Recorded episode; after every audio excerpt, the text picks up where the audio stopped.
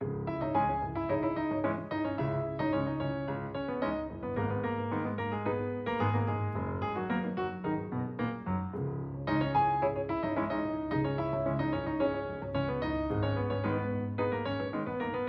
Viva, bom dia. Semana de forte atualidade política. Nesta edição do Geometria Variável, já sabe que no podcast está o menu na íntegra. Vamos falar do protesto das forças de segurança, fardadas e armadas, que ameaçaram boicotar, perturbar as eleições. Vamos falar dos bombardeamentos norte-americanos no Médio Oriente e a escalada da guerra, atualizar a Ucrânia, cada vez mais a sair do radar, apesar das visitas dos dois ministros portugueses. Mas antes, Açores. O continente já mergulhou mergulhou nesta maratona de palavras dos debates dois a dois, todos com todos e agora alguns com todos. Açores, então, depois de mais uma semana de eleições antecipadas, na era Marcelo Presidente, desta vez apenas a antecipação de sete a oito meses, porque nos Açores haveria sempre eleições neste ano dos 50 anos do 25 de Abril. Vitória da coligação PSD, CDS, PP, PPM, nos Açores não se chama AD, 42% dos votos, 26 deputados, eram precisos mais três para a maioria absoluta, exatamente o mesmo número de deputados que tinham conseguido estes três partidos em 2020. E dizia-se nas ruas, nos mentideros de Ponta Delgada, que se tivessem ido separados, talvez tivessem tido mais deputados cada um. O CDS perdeu um no círculo da compensação, o PPM também perdeu outro. O PS perdeu dois, a CDU não conseguiu eleger por 85 votos e os que elegeram há quatro anos conseguiram um deputado cada, sendo que o Bloco perdeu segundo. E o Chega foi a surpresa, cinco deputados, mais três do que há quatro anos. Mas foi o primeiro a falar. E até a falar com toda a gente. Com o Presidente da República, com o representante da República, mas questionado se já tinha falado com José Bolieiro, com quem queria fazer governo logo ali. Não, afinal ainda não tinha falado com José Manuel Bolieiro, nem sequer para dar os parabéns. Já tinha dito a Marcelo e a Pedro Catarino que só haveria estabilidade nos Açores com o Chega no governo. Até o momento não é essa a história. O PS Nacional disse que é o PS Açores quem decide e o PS Açores, pela voz do seu presidente nacional Carlos César, vem dizer que a esquerda precisa de tempo para se reorganizar e que nos Açores foi a direita quem ganhou. Não foi essa a primeira ideia do secretário nacional do PS, Pedro Delgado Alves, nem a de Francisco Assis, apoiante de Pedro Nuno Santos e número um pelo Porto. José Manuel Bolieiro, o homem e as suas circunstâncias agora, vitória inequívoca, mas não chega para ter a maioria dos 57 deputados, diz que vai a votos parlamentares com os 26 e os outros 31 que se pronunciem. Caso contrário, teremos eleições de novo daqui por seis meses.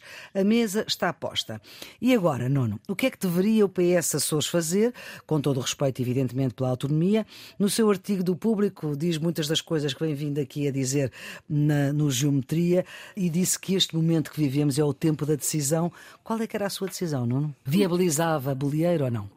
Maria Flor, eu, eh, como, tenho, como estava a dizer, tenho vindo a dizer que eh, pode estar em causa não só a governabilidade, mas a estabilidade do próprio regime. E que, nesse sentido, os partidos centrais, os partidos mainstream e o Presidente da República têm a responsabilidade de encontrar uma solução que mantenha a estabilidade da República.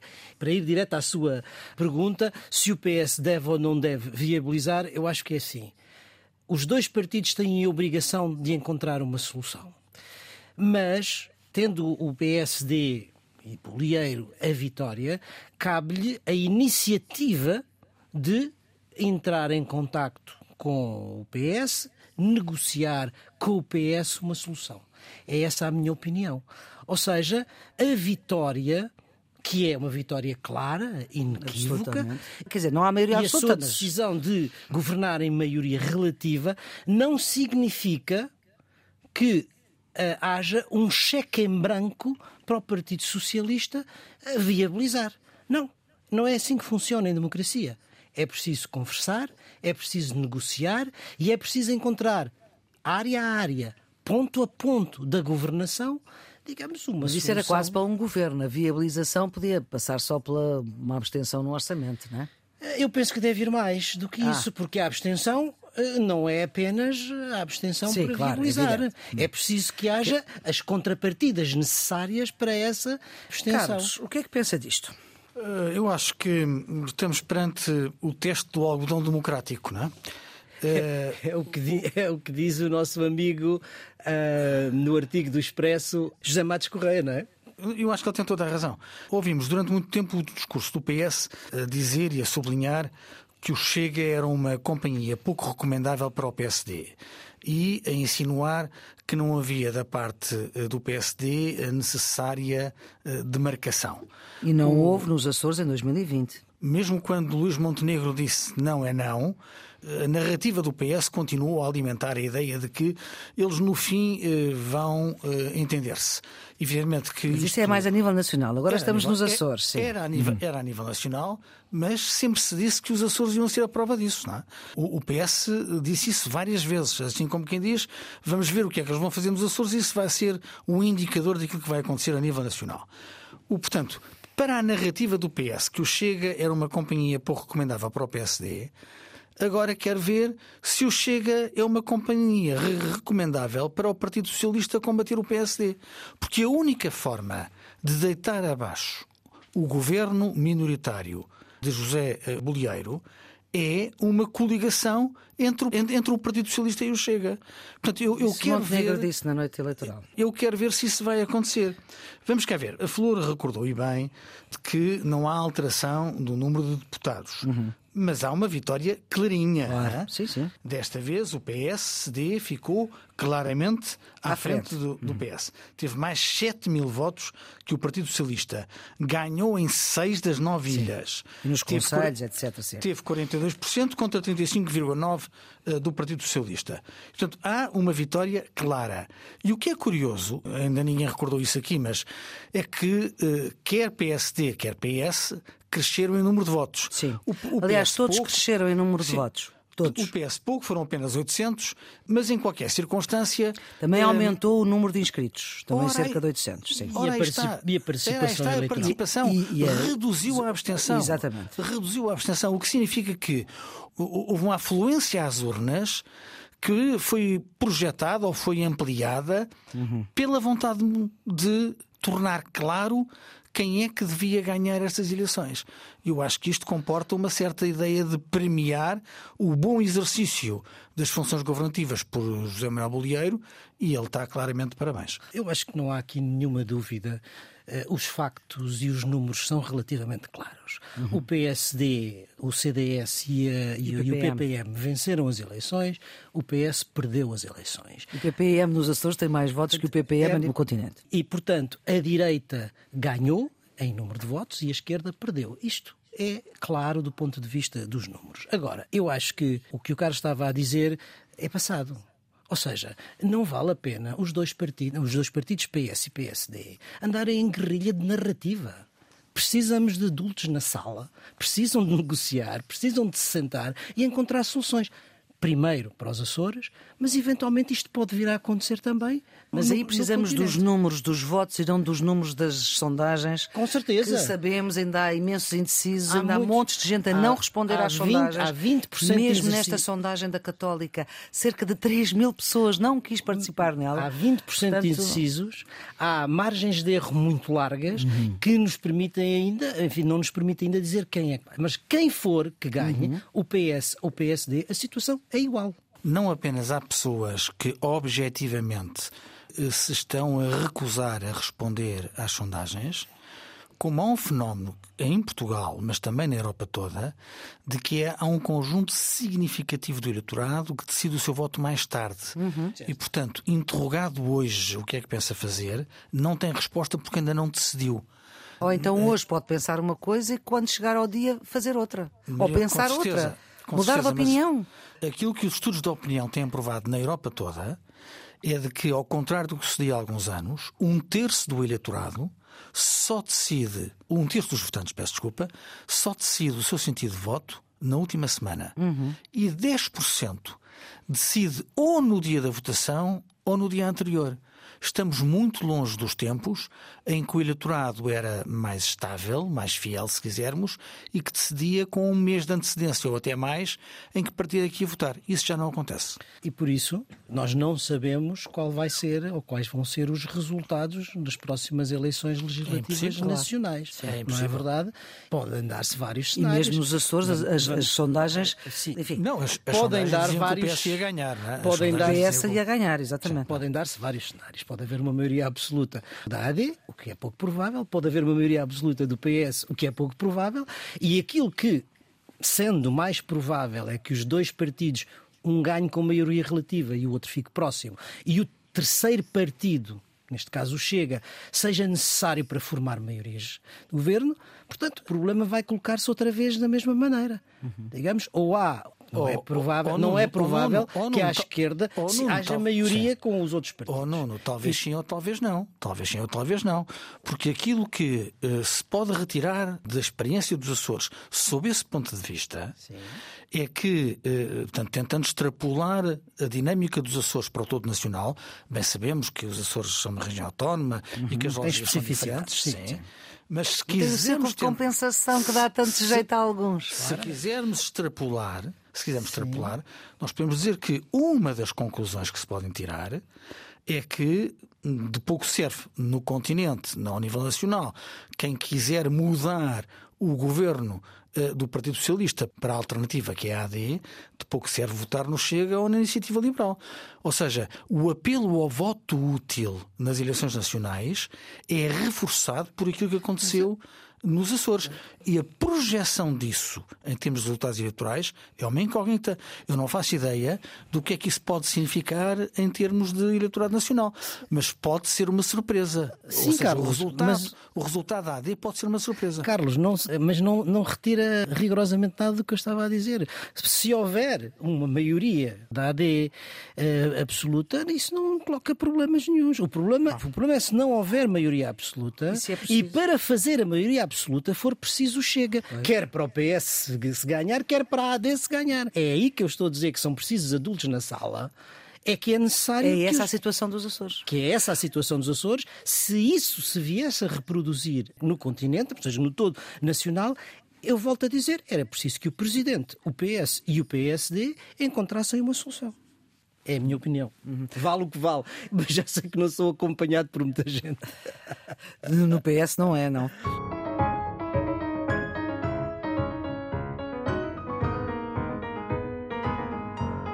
Geometria variável com Nuno Severiano Teixeira, antigo Ministro da Defesa e da Administração Interna do Governo do PS e professor catedrático e presidente do IPRI, Instituto Português de Relações Internacionais da Universidade Nova de Lisboa, e Carlos Coelho, antigo secretário de Estado da Educação, eurodeputado do PSD e presidente da plataforma pluripartidária Nossa Europa. Estamos em presença de um dos conflitos mais relevantes dos últimos tempos, tirando os anos quentes do pós-25 de Abril, deste ano em que celebramos os 50 anos. Não tenho memória, se calhar nenhum de nós terá, de protestos tão prolongados de profissionais, agentes da autoridade com armas à cintura. Houve o bloqueio da ponte em 94, é certo, mas não havia fardas nem armas. Houve o bloqueio dos estivadores sem fardas e sem armas. Houve e está a haver marchas lentas sem fardas e sem armas. Houve os polícias secos contramunhados hum, no início dos anos 90, mas durou um dia. Houve agora a ameaça de perturbar o ato eleitoral. Um primeiro-ministro em gestão veio dizer em carta que tal seria intolerável. O presidente da República não está em gestão. Só esta semana veio dizer o mesmo por outras palavras. E André Ventura, questionado no seu primeiro debate televisivo, veio dizer que não, as eleições não seriam perturbadas. Por isso, disse-o duas vezes. Isso não vai acontecer, isso não vai acontecer. Ficámos sem saber como é que ele tinha a certeza de que isso não iria acontecer. Já sabíamos, através de uma investigação publicada no Expresso há uns meses, que as forças de segurança, fardadas e armadas, têm porosidades políticas às extremas, direitas neste caso. E vou começar por si, Nuno. O Nuno foi, eh, como eu já disse, ministro da Administração Interna durante dois anos, no início deste século. Eh, o mundo era diferente. Eh, no governo do atual secretário-geral das Nações Unidas. O que é que se pode fazer, Nuno? Tem que se tratar esta questão com, muito, com muita atenção e muito cuidado, porque a diferença entre estes protestos e os outros que a Maria Flor mencionou são, sobretudo, ou são, as armas e as fardas.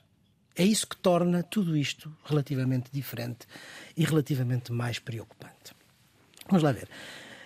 Eu acho que é preciso olhar para isto com muito. enfim, com cuidado. E acho que há dois tipos de causas, se quisermos olhar na origem, para a origem destes, destes protestos. Há causas de natureza estrutural, de longa duração, que atravessam todos os governos, e há causas de natureza. Essa longa duração vem de quer dizer, quase do 25 de Abril, ou enfim, de 76. Sim, sim, conforme a perspectiva hum. com que usarmos, que, uhum. que, que, que, usarmos, mas desde que a despesa do Estado Social cresce e a despesa de, de, da soberania desce. Hum. E há questões de natureza eh, conjuntural, do momento. Vamos ver as duas. Uhum. A questão estrutural tem a ver com isto que estava a acabar de dizer. Ou seja, nós temos ao longo de todo o século XX, mas na democracia isso é muito claro, na segunda metade do século XX, a partir da segunda metade do século XX, o que acontece não é só em Portugal, acontece em geral. Há um crescimento exponencial das despesas sociais, a educação, a saúde, e embora com outro financiamento da segurança social, e uma descida clara das despesas de soberania e isso reflete-se no funcionamento das instituições, nas Forças Armadas, nas Forças de Segurança, na Justiça e nos negócios estrangeiros. E eu acho que os, os, governos, e os governos em Portugal, têm que ter consciência desta situação e perceber que há um limite para a descida da despesa com a soberania do país. Este é o ponto que eu acho que é preciso, de facto, ter muita, ter muita atenção. Depois há questões conjunturais, questões deste momento. É aquilo que despoleta este protesto e que é, na minha maneira de ver, a forma como o governo tratou a questão do subsídio para a PJ, PJ. Sem, o, sem o fazer para a GNR e a PSP. E em última instância. um gatilho, não é? É, sim, é o gatilho, é o, é o rastilho que faz. Eu sim. acho que há, à partida, uma, uma, uma descoordenação cuja responsabilidade, tem que se dizer, é do Primeiro-Ministro porque é natural que a Ministra da Justiça queira favorecer a Polícia Judiciária e tratar e cuidar da Polícia Judiciária. São 900. E que o Ministro da Administração Interna, que aliás estava a fazer um trabalho, que podemos dizer, de melhoria, de, de promoção, quer do ponto de vista material, quer do ponto de vista social, da, da GNR e da PSP, com várias medidas mas que naquele momento, quer dizer, quando se dá esse subsídio, cabe ao Primeiro-Ministro perceber e coordenar e dizer: não, isto vai inevitavelmente ter um efeito de arrastamento na GNR e na PSP. Uhum. Esse momento é um momento chave. E esse momento não aconteceu. Esse momento não, não aconteceu. Eu acho que muitas vezes a gente tem que perceber que há funções diferentes e que as funções diferentes têm que ter, podem ter remunerações diferentes. Claro.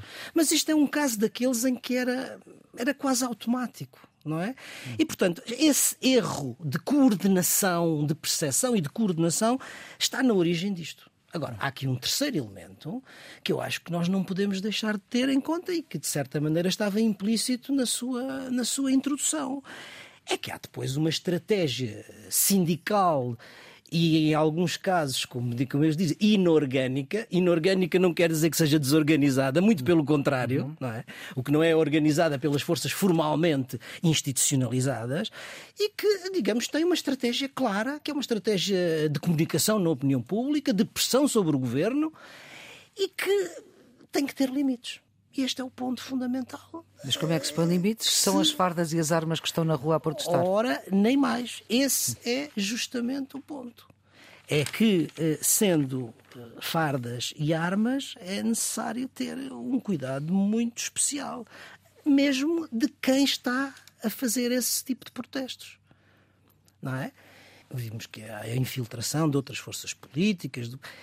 As instituições que eh, têm como função o uso da força e, portanto, os cidadãos que têm esse, essa responsabilidade do uso da força e que têm armas, têm que ter no contrato que fazem, têm que ter, não têm, no contrato que fazem com o Estado e com a sociedade, que somos todos nós, algumas restrições ao exercício da sua cidadania.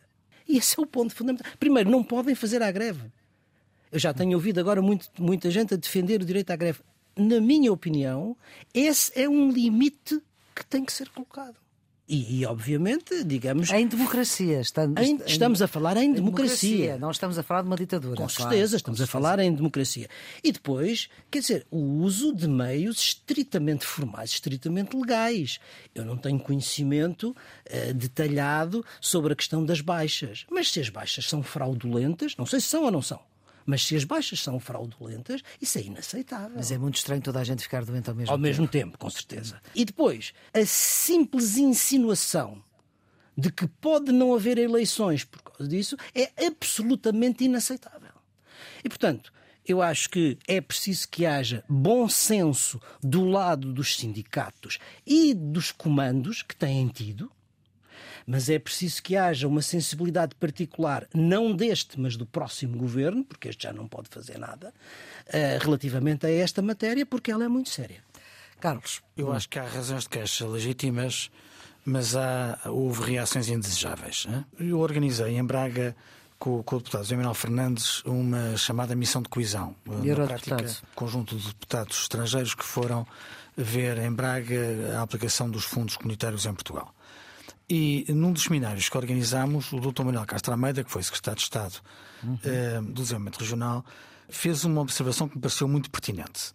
Ele, para sublinhar a importância dos fundos europeus, comparou áreas que tiveram acesso aos fundos europeus, como por exemplo escolas, hospitais, universidades, com aquelas que não beneficiaram desses fundos e que são só da responsabilidade do Estado. E, curiosamente, deu exemplo das esquadras da PSP e da GNR e do estado lamentável em que muitas delas estão. Para dizer, onde chegou o dinheiro europeu, nós conseguimos fazer investimentos de nível europeu, onde tivemos que nos bastar com o orçamento de Estado, houve uma desresponsabilização do Estado e uma espécie de, de abandono.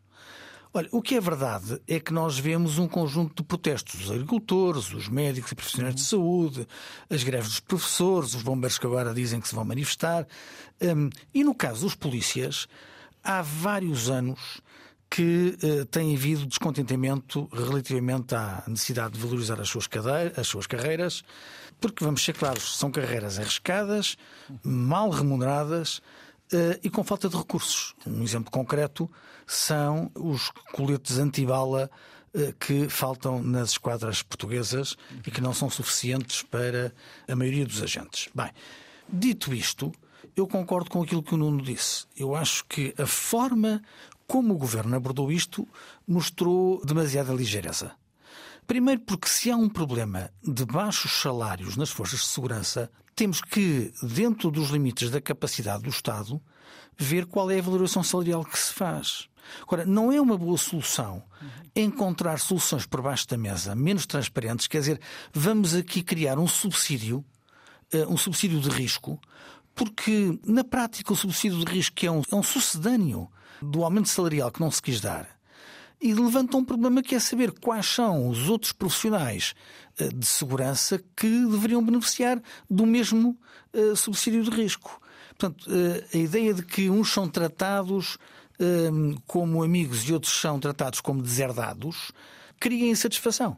Portanto, eu acho que a gestão eh, do governo não foi eh, brilhante e o governo, na minha opinião, é o principal responsável pela situação que se vive. Dito isto, houve reações indesejáveis e o Nuno já chamou a atenção para elas. Eu também não sei se as baixas foram fraudulentas ou não, mas é esquisito uh, que uh, apareçam todos na mesma altura. A ideia de boicotar a democracia é completamente peregrina, mas para lá eh, de criar um ambiente de suspeição relativamente à legitimidade das formas de luta, cria um problema de imagem para as polícias. Porque nós assumimos que a polícia é a imagem do respeito da lei, da lei e da ordem. Olha, quando eh, vemos sugestões dos dirigentes sindicais para a prática de irregularidades ou até de crimes, um, isto compromete a imagem da polícia.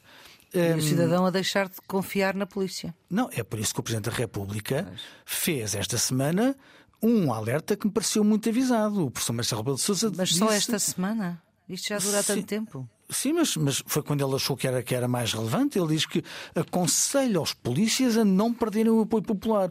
Porque ele, ele percebeu-se de que no início houve uma adesão popular às razões de queixa legítimas, como, como referi, eh, das forças de segurança, mas que estas atitudes e alguns aproveitamentos mais radicais podem comprometer o apoio popular que se manifestou no início. O exemplo que, que o Carlos deu das comparticipações de, nos, dos fundos europeus e das, das comparticipações nacionais é absolutamente verdadeira.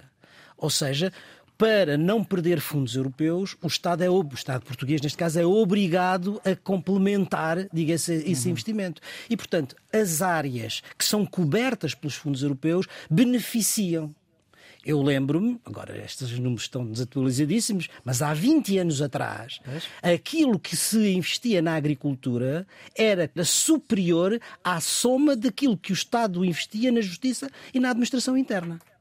E o atual Primeiro-Ministro sabe isso porque fizemos as contas em conjunto, ele na Justiça Sim. e eu na Administração Interna. Uhum. Portanto, mas esta tendência faz parte da tal tendência de crescimento das despesas sociais agravadas com a intervenção, com a entrada na Comunidade Europeia e os fundos estruturais, e aquilo que são as funções de soberania que não têm essa, essa dimensão. Portanto, isso, obviamente, é um ponto. O segundo tem a ver com, de facto, havia, estava a fazer-se um trabalho na área da administração interna, para quem olha com um bocadinho de atenção para estas, para estas áreas, que estava em progresso e que ficou interrompido. Quer dizer, eh, o aumento orçamental nas forças de segurança entre 2015 e 2024 foi 32%, não é pouco. Uhum. E havia em marcha, e estava acordado, entre 2022 e 2026, uhum. uma subida da média salarial nas duas forças de segurança da ordem dos 20%. Esses 20% da média salarial refletem-se também nos outros suplementos. E depois há uma coisa que não havia e que está, estava a funcionar, que é a lei de investimentos e infraestruturas. E também aí já havia, digamos, um, algum progresso feito com 150 milhões que já estavam comprometidos dos 600 e qualquer coisa que estavam previstos uhum. até 2026. Portanto, havia ali um, uma progressão. Agora, ela foi interrompida e depois há esse fator que eu diria de descoordenação que despoleta, digamos, um sentimento de injustiça e de desigualdade que gera esta situação. Eu acho que é preciso muito bom senso por parte dos, dos, dos dirigentes para como o Carlos dizia, o, o, o Presidente disse, e o, e o próprio o Ministro da Administração Interna também disse, para não, perder, para não perder a razão do descontentamento, mas também muita atenção dos governos que vierem. E não é um deste partido ou daquele, porque isto é uhum. é transversal. É, absolutamente. Uh, uh, e o facto do governo, entretanto, estar em gestão e ter acontecido o que aconteceu, pode justificar este desnorte, digamos assim? Não, não, em seu entender? Hum, quer dizer, eu acho que o governo neste momento não pode uh, assumir compromissos orçamentais que, digamos, se, se projetem para além do, do, horizonte das próximas eleições e, portanto, está com bastante limitado para poder uh, negociar o que quer que seja.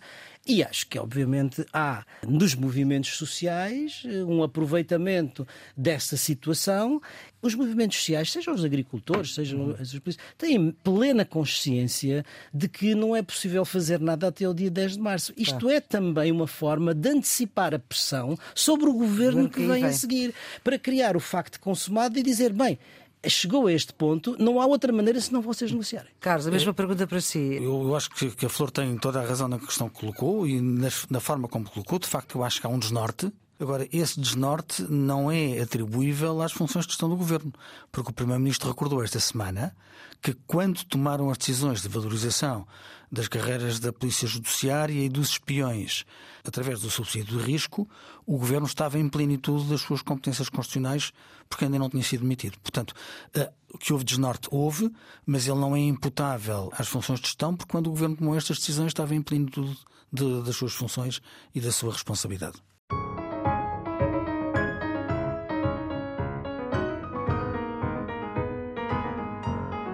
Vamos para a Ucrânia. Enquanto se desenrolam as eleições presidenciais na Rússia, tivemos dois ministros em Kiev para ajudar a escola pública eh, ucraniana. Estamos no mês dos dois anos de guerra na Ucrânia. Zelensky a reorganizar as tropas. Carlos, cada vez mais difícil manter o foco na Ucrânia, até por causa do que se está a passar no Médio Oriente. Sim, com certeza. Para lá do desvio de, de munições e de, de, material de guerra eh, para, para o Médio Oriente, há um problema de visibilidade mediática, da atenção da opinião pública, eh, e a Ucrânia foi a principal prejudicada eh, com a erupção de, do conflito no Médio, no Médio Oriente. Agora, o que é que é preocupante neste momento na, na Ucrânia? Eu acho que são três coisas. Primeiro, é a tensão interna entre Zelensky e Valery Zaluzhny, eh, o, o, o general eh, que está à frente das Forças Armadas uh, ucranianas. Aparentemente estão uh, de costas voltadas um para o outro.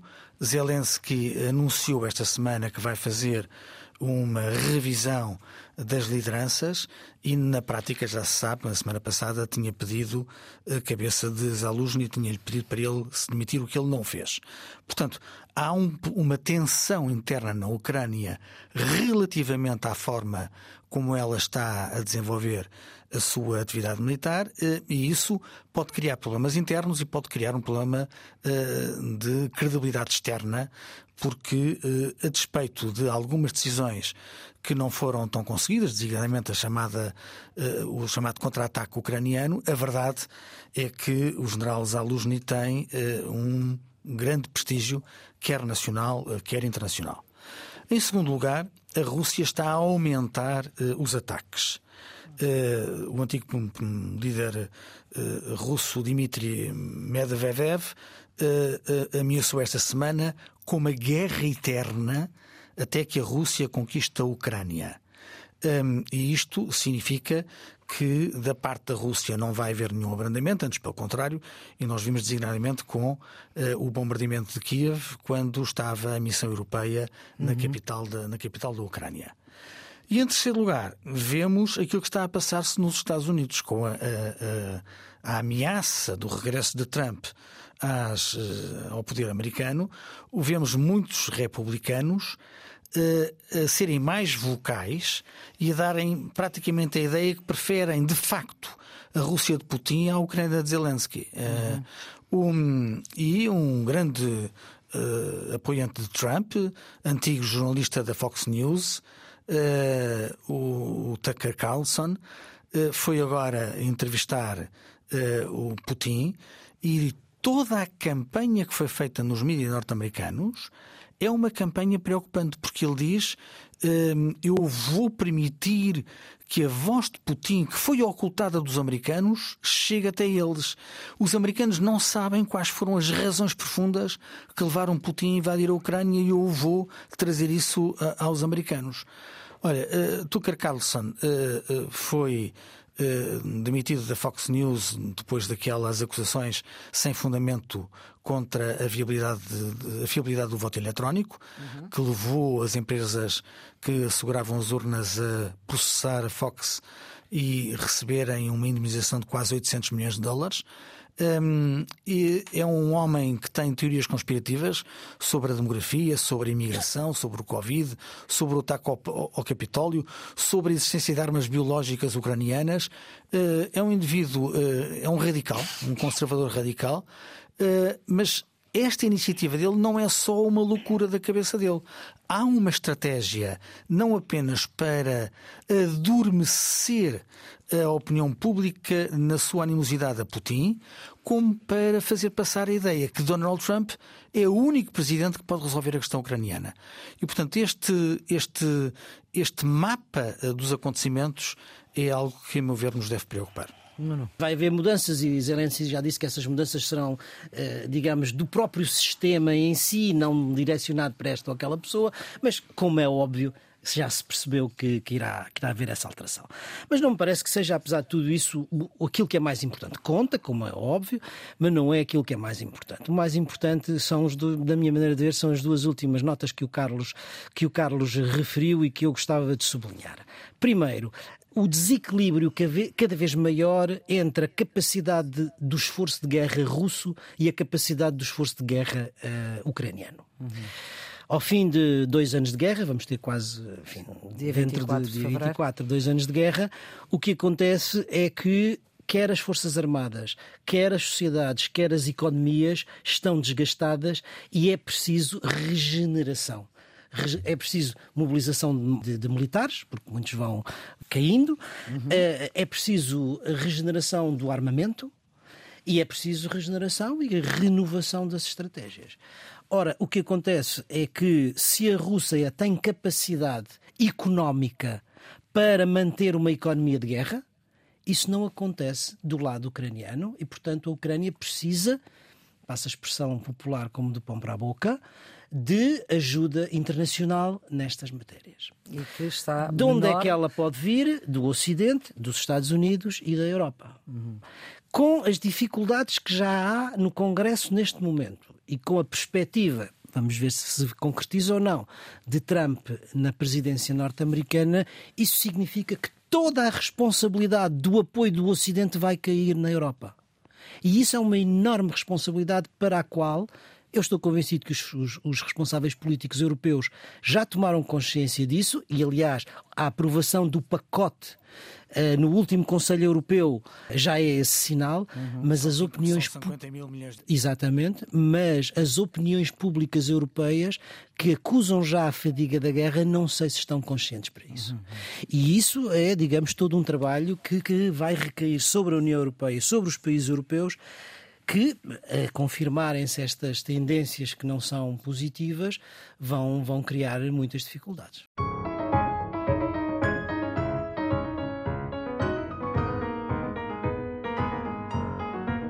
No Médio Oriente, o desespero é cada vez maior, as Nações Unidas cada vez mais uh, de mãos atadas e agora estes bombardeamentos norte-americanos no Iraque e na Síria, a escalada absolutamente naquela região, com, lá está, com as eleições americanas a não ajudar, Carlos. Sim, o Nuno, que é um grande professor de Relações Internacionais, uhum. explica com mais autoridade do que eu o conceito de dissuasão, a ideia do uso da ameaça da força para impedir um inimigo de agir. Olha, na prática, os Estados Unidos não deveriam ter problemas em conter o Irão, porque há uma desproporção de forças muito grande, mas na prática a dissuasão face ao Irão não tem sido eficaz e o que tem havido é uma política de retaliação, é? eh, como aquela que estamos agora a ver quando milícias apoiadas pelo Irão mataram três soldados americanos numa base no nordeste da Jordânia. Olha, a política da retaliação vale o que vale. Uh, os Estados Unidos estão a repostar, eh, estão a, a atingir alguns uh, sítios de lançamento de mísseis e são sítios estratégicos para a atividade destas milícias, mas uh, não estão a conseguir um resultado muito significativo. O problema, no entanto, maior não é tanto um, neste momento o alastrar. Há o risco do alastramento regional, mas o maior problema neste momento torna a ser em Gaza quando o Hamas faz uma proposta, com certeza uma proposta que é dificilmente aceitável, mas que podia ser para negociar de tréguas, e eh, Netanyahu diz que só lhe interessa a vitória total. Descreve a proposta do Hamas como uma proposta bizarra e diz que não está interessado em nenhuma proposta de cessar-fogo. Ou seja, na prática, Netanyahu quer continuar a guerra porque é a única que serve os seus interesses para políticos. se manter no poder, não é? As Nações Unidas não apenas revelaram esta semana, estas semanas que já há quase 2 milhões de pessoas desabrigadas na faixa de Gaza, o que significa que mais de 85% da população de Gaza foi forçada a abandonar as suas casas, a maior parte, aliás, reduzida a cinzas. E o secretário-geral António Guterres declarou esta semana que está muito preocupado com as informações de que os militares israelitas eh, tencionam concentrar-se eh, a seguir em Rafah, onde centenas de milhares de palestinianos, diz ele, foram espremidos numa busca desesperada pela segurança. Eh, e diz António Guterres, tal ação aumentaria exponencialmente o que já é um pesadelo humanitário com consequências regionais incalculáveis. E para a ONU é claro que é a hora de um cessar-fogo humanitário imediato, da libertação incondicional de todos os reféns, uhum. um, e estas exigências continuam a ser olimpicamente uh, ignoradas. ignoradas por ambos os lados. Uhum. Nem o Hamas quer libertar os reféns, nem Netanyahu uh, quer acabar com, com a guerra e encarar uh, uma pausa humanitária. Portanto, não há nenhuma boa notícia uh, no Médio Oriente e, em bom rigor, nenhuma expectativa de podermos ter boas notícias a curto prazo. Não há boas notícias que venham daquele lado, não? Não, de facto, não temos, não temos tido boas notícias. A questão que a Maria Flor levanta da resposta americana ao ataque que vitimou três soldados norte-americanos na Jordânia, eh, tem levantado uh, alguma polémica, até mesmo nos Estados Unidos. Qual é a dificuldade, qual é o dilema de, de, de, do presidente Biden? É, é o seguinte: é ser capaz, ao mesmo tempo, de dissuadir e de punir os, uh, os movimentos pró-iranianos que estão a flagelar as forças norte-americanas, sem provocar um confronto direto com o Irão e, portanto, um conflito regional. E é, digamos, o, balanço entre estes dois, eh, entre estes dois objetivos que torna a situação difícil. Qual foi a, a decisão? A decisão foi a de uma resposta progressiva, Uh, graduada, com o objetivo de atingir única e exclusivamente esses movimentos, essas milícias, sem atacar ou sem tocar as forças, as forças iranianas. E até agora é aquilo que tem acontecido. Foram 85 ataques em sete locais diferentes, utilizando uh, 125 munições de precisão num ataque que durou basicamente 30 minutos. Hum. Como o Carlos disse, o que é que se atingiu? Atingiu-se linhas de abastecimento logística, uh, infraestruturas de natureza logística, centros de comando e controle, no fundo, de onde são dirigidas as operações uh, dessas, dessas milícias e cadeias de abastecimento do armamento, os tais mísseis, os drones, esse tipo, esse tipo de coisas. Muitos nos Estados Unidos acham que foi fraco, que foi uma resposta fraca e estão a atacar o presidente por causa, disso. por causa disso, mas por outro lado, quer dizer, se é uma resposta mais massiva, hum. pode provocar justamente a tal... A, a tal... intervenção do Irão e, portanto, é um balanço extremamente difícil de fazer. Agora, eu estou convencido, não sei se bem se mal, que a retaliação ainda não acabou. Ou seja, isto vai, vai, vai prolongar-se e com capítulos. o mesmo tipo de estratégia durante os próximos tempos.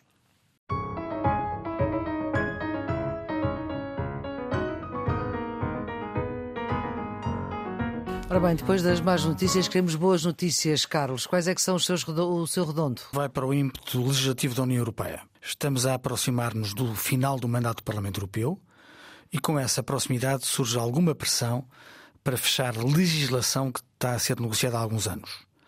Nesta última semana votámos a versão final do Regulamento de Transferências Instantâneas.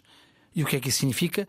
Significa que agora todas as nossas transferências vão ter que ser realizadas no máximo de 10 segundos vão acabar os dias de espera entre a saída de dinheiro de uma conta e o crédito na outra.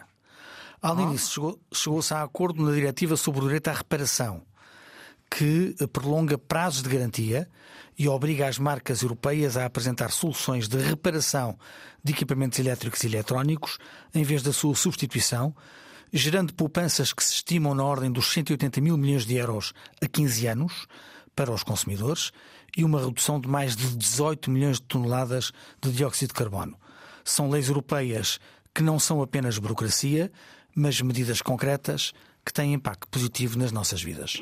Nono, o meu redondo vai para os médicos que aderiram ao regime de dedicação plena do Serviço Nacional de Saúde. Nos últimos tempos, nós não temos tido boas notícias quando se fala do SNS. Por isso, quando se sabe que mais de 1.800 médicos aderiram ao regime de dedicação exclusiva só no primeiro mês, quando se esperava que fosse muito mais, eh, mais baixa essa adesão, isso obviamente são boas, são boas notícias. E são boas notícias não só para o projeto de fixação de médicos no, no setor público, mas eh, também eh, abre um pouco a esperança para que esta medida possa contribuir para o aumento da capacidade de resposta do Serviço Nacional de Saúde. Que tanto necessitado está. Bicudos, Carlos, coisas más. O bicudo vai para as faturas de água no Algarve, que vão, sub hum. vão subir entre 15% e 50%. É um assunto gravíssimo que não vai afetar só os agricultores e as grandes indústrias, mas vai chegar ao bolso de todos os algarvios e de quem lá vive. a proposta de aumento vai ser assumida pela comunidade intermunicipal do Algarve. Em cima da mesa está uma subida do preço em quase todos os escalões do consumo doméstico, hotelaria, comércio e indústrias. Eu sei que as autoridades já assumiram que se não houver uma redução no consumo, a água armazenada nas barragens não chega até ao final do ano. Eh, o António Pina, que é o Presidente da Comunidade Internacional do Algarve, eh, reclama pragmatismo ao próximo governo. Diz: não venham com meias conversas, não nos enganem mais, já chega de colocar sempre o Algarve para depois, porque se não o fizerem, a seguir a agricultura é o turismo, e quando for o turismo a ser afetado, temos um problema social tremendo, económico e social, é abdicar do Algarve. Este assunto é claramente mais um falhanço do governo desde há mais de uma década que sabemos que a zona do Alentejo e do Algarve são das que representam o maior perigo de seca e desertificação dos solos e nada se fez, mesmo com eh, os fundos europeus e com 0% de juros oferecidos pela União Europeia para o PRR.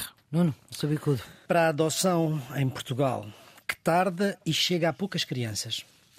Todos sabemos que a adoção é um processo longo e difícil no nosso país. Mas esta semana ficámos a saber que, de entre as mais de 6 mil crianças institucionalizadas, a adoção só chega para cerca de 8%. Os alertas dos especialistas e das famílias que querem adotar multiplicam-se, mas o sistema continua a demorar excessivamente, como se o bem-estar das crianças não fosse urgente. E com a demora, muitas crianças tornam-se jovens e jovens adultos sem nunca chegarem a ter uma família de adoção. E sem terem uma solução, solução que merecem e que têm direito. O seu quadrado, Carlos? Para os estágios na União Europeia. O Tribunal de Contas Europeus publicou esta semana um relatório sobre os estágios na União. Temos desde logo uma boa notícia. Cerca de 3,7, portanto quase 4 milhões de jovens europeus fazem estágios anualmente. Hum estima-se que dois terços desses encontrem emprego nos primeiros seis meses depois dessa experiência. Por outro lado, há 16 Estados-membros que não têm uma definição legal de estágio, o que não só dificulta a realização destas estatísticas, mas também a aplicação das recomendações de 2014 do Conselho sobre normas mínimas para os estágios. Além disso, diz-nos o Tribunal que um terço dos estágios oferecidos não são remunerados. Hum prejudicando desde logo os jovens desfavorecidos no acesso a estas oportunidades e, consequentemente, ao primeiro emprego. Ou seja, temos hoje dados sobre a mais-valia da realização de um estágio nas políticas públicas de promoção do emprego, sobretudo o emprego jovem, mas vemos que ainda temos um longo caminho pela frente. Esta é uma dimensão que não tem tanta atenção das lideranças políticas, mas que merece uma maior determinação para combater o autêntico flagelo social que é o desemprego jovem. Nuno, no seu quadrado. Vai para Vítor Orban.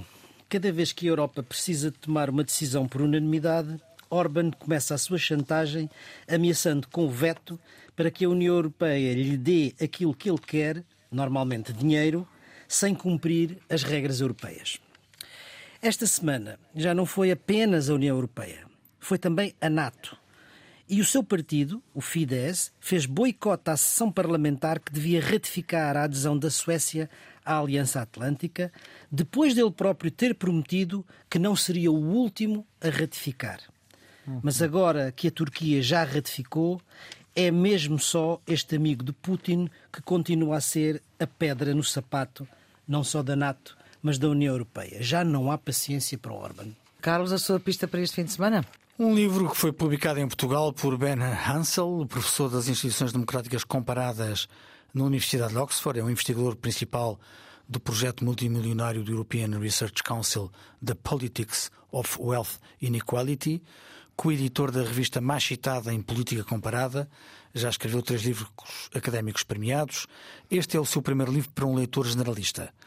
Quando se trata de política, há cinco objetivos com os quais os eleitores geralmente concordam. Todos nós queremos ter uma palavra a dizer sobre a forma como somos governados, ser tratados de forma igual, ter uma rede de segurança quando os tempos são difíceis, proteção contra danos e ser mais ricos no futuro. Hum. Então, por que é que a política não nos proporciona isso? O problema é que cada um destes cinco objetivos resulta numa armadilha política. Por exemplo, todos queremos ter uma palavra a dizer sobre a forma como somos governados, mas é impossível perceber totalmente a verdadeira vontade do povo. Queremos ser mais ricos amanhã, mas o que nos torna mais ricos a curto prazo pode nos tornar mais pobres a longo prazo.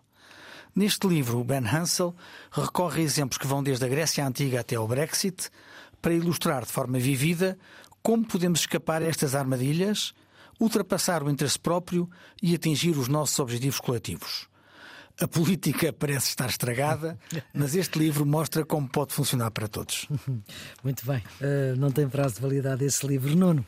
A minha sugestão vai para um concerto de carnaval. Se a vida não são para dois... máscaras.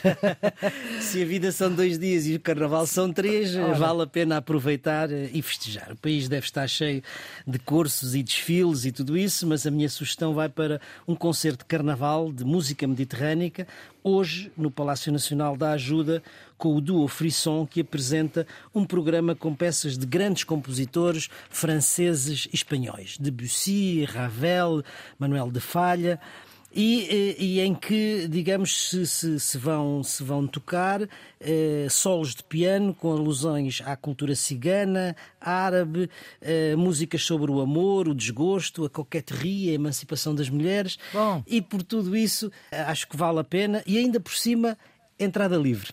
Ora, muito bem. Esta sugestão é só para hoje, esta sexta-feira. Bom, é o ponto final nesta edição do Geometria Variável para a Antena 1 RDP Internacional e Podcast. Já sabe que no podcast tem a versão integral uh, desta conversa entre Nuno Severiano Teixeira e Carlos Coelho, residentes fixos deste programa de análise que pretende reter aquilo que de mais importante se passou na semana. A produção é de Ana Fernandes, os cuidados de gravação de João Carrasco, a edição de Maria Flor Pedroso. Tenha uma boa semana.